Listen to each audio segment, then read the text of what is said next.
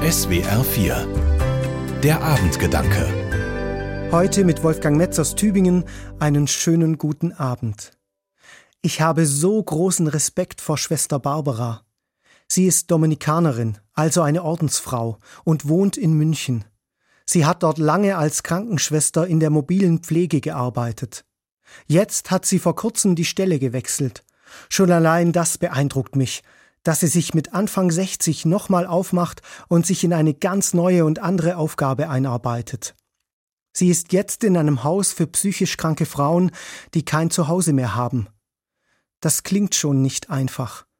Offiziell heißt es ein Haus für psychisch kranke Frauen, die von Obdachlosigkeit betroffen oder gefährdet sind. Schwester Barbara und ich haben vor vielen Jahren eine Fortbildung miteinander gemacht und uns lange Zeit nicht mehr gesehen.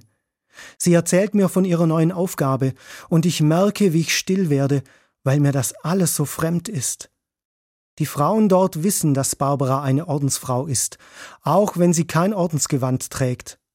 Und wenn sie Nachtdienst hat und allein im Haus ist, kommt immer wieder die eine oder andere zu ihr und erzählt ihre Geschichte.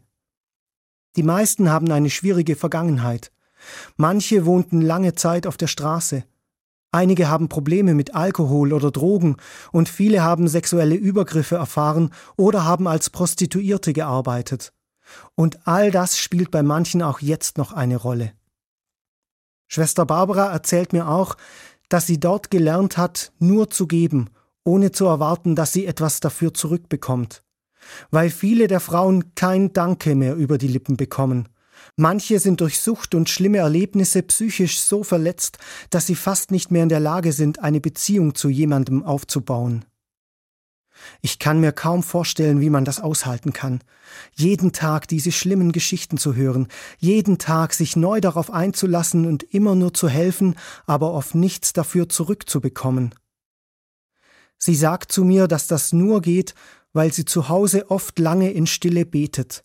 Sie bekommt dadurch Abstand zu dem, was die Frauen ihr erzählen, und gleichzeitig legt sie sie Gott ans Herz, wenn sie betet. Dieses Haus in München ist für die Gesellschaft unsichtbar, wie so viele solcher Einrichtungen. Für mich ja auch. Aber es ist so wichtig, dass es solche Einrichtungen gibt. Und auch Menschen wie Schwester Barbara, die sich um die kümmern, die niemanden haben, und denen zuhören, die keinen zum Reden haben. Wolfgang Metz aus Tübingen von der Katholischen Kirche. Die Abendgedanken können Sie auch jederzeit nachlesen und nachhören. Im Internet unter swr4.de.